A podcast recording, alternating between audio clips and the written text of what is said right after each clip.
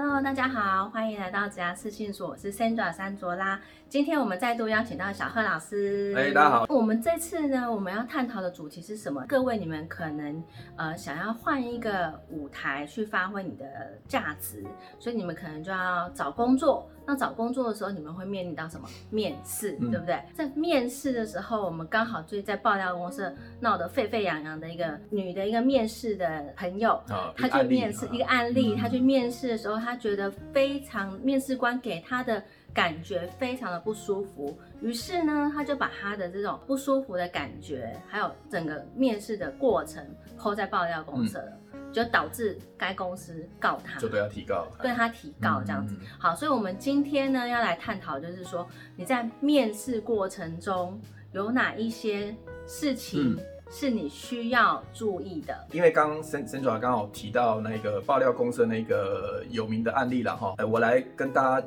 简单的说明一下哈。嗯其实这在发生在前年年底了哈，说有一个国贸系的对一个女性求职者，求职者哎，然后她要应到某一家那个科技公司应征所谓的国外业务，嗯所以她的履历表上面就会写她那个多语的分数嘛哈。嗯她一开始也依约哦去那个面试，面试的第一关其实她觉得还 OK，人事业务部门的主管就是那个女性的 A 主管，跟她面试的时候都很 OK。嗯，好啊，只是说那个 A 主管就说，哎、因为还需要其他主管来第二层的面试。对好，结果这一次就造成一个引爆点。对哦他来了之后呢，分别还有除了原原本的 A 主管以外，还有三位哈、哦、男性主管，B 主管、C 主管跟 D 主管。对，好，然后重头戏在于 C 主管跟 D 主管，在面试过程中呢，C 主管算是还蛮夸张的了哈，跟这个求职者就说，哎，你是狗帽系的、哦，哎，狗帽系，A 主管还跟那个 C 主管纠正说，没有没有，他是国贸系，嗯好，啊，后来就那个说，哦，原来你真的是国贸系啊，啊，我误会你了这样。好，这个 C 主管讲到这边对不对？好，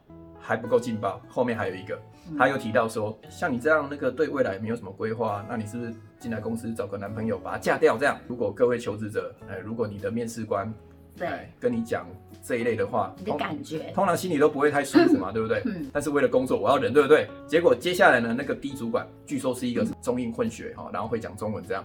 然后这个 D 主管说：“哎，你写的这个履历啊太自私，所以这个他根本不想看。你干嘛把那什么那么多亿分数都写上去？”然后那个求职者就说：“可是这个也是公司提供给我的格式啊，那我就照着写啊。”他就反问那个 D 主管说：“那请请问我应该怎么写？”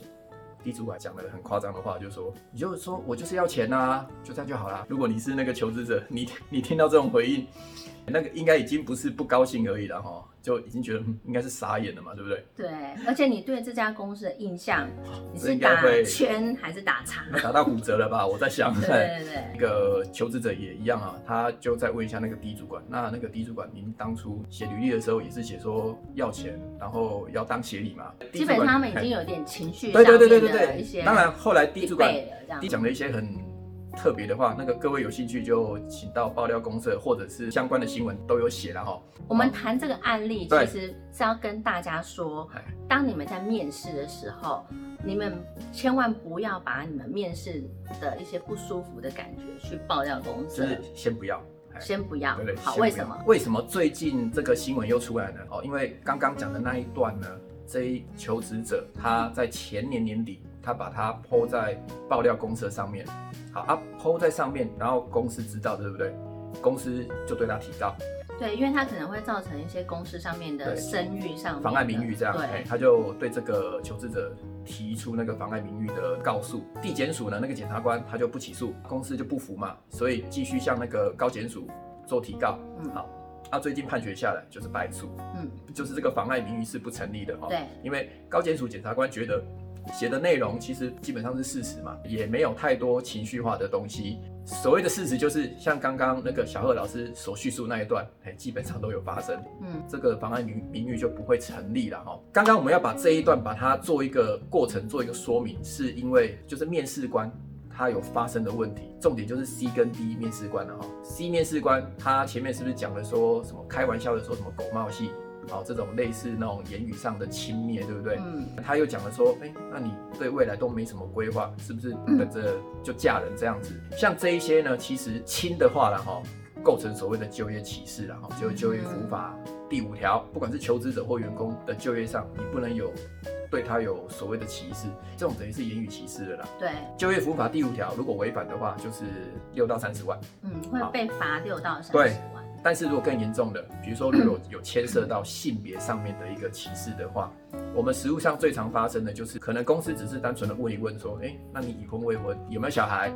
甚至有一些会更进阶的会问说，你最近这几年有没有计划生小孩？嗯，嘿，就问这些问题。对，那公司的出发点可能是呃这个职务的考量，好说对，当然了，有些公司会说，你如果未来预计要生小孩，那是不是就会有什么产假啊、育婴留停的问题？嗯所以呢，这样对于公司的产值是有影响的。公司会以以这个理由，所以问这个问题，法令上也不符合啦。公司营营运的话，你也不应该是因为这一些因素当成一个要拒绝员工的理由啦。所以如果有问到像这些问题，如果你让那个求求职者感觉不舒服的话，这个就不是只有就业服务法的问题，这个还可能会牵涉到所谓的性别工作平等法，嗯那这个法则就重了，这个就三十万起跳，嗯三十到一百五嗯。好，当然要奉劝我们的各个用人单位。整个面试流程一定要有一个标准的那个面试流程。好，那像这一块，这个 Sandra 就是专家。哎，其实如果在镜头前面那个 不太知道怎么面面试的用人单位企业哈，大家可以那个私讯留言，然后请教 Sandra 这边。好，对，因为像我已经面试过超过一万个人，那基本上我问的这些面试的问题是应该不会问到像 C 主管、D 这主管那种问题吧？这个职务啊它所需要的经历跟技能，还有一些呃职能这方面的一些相关的问题。像我有听到一些可能是比较小朋友啊，就刚刚出社会，他可能会被问到说，呃，你们家人口啊，或者是说好像是做一些身家哦调查。我觉得这个其实是有一点探寻到个人隐私的问题。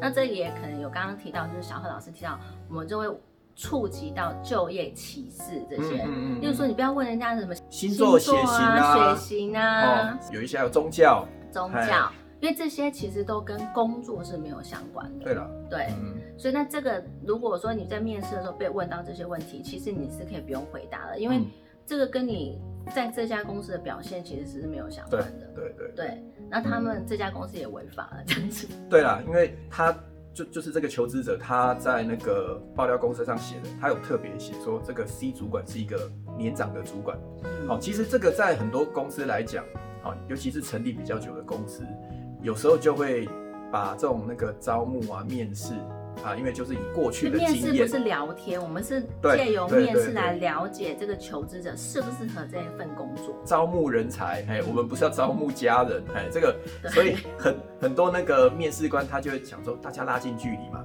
哦，然后就开始聊一些，哎，你那个你什么学校的啊，哦，你什么星座的啊，或者说你你那个住哪里啊之类的。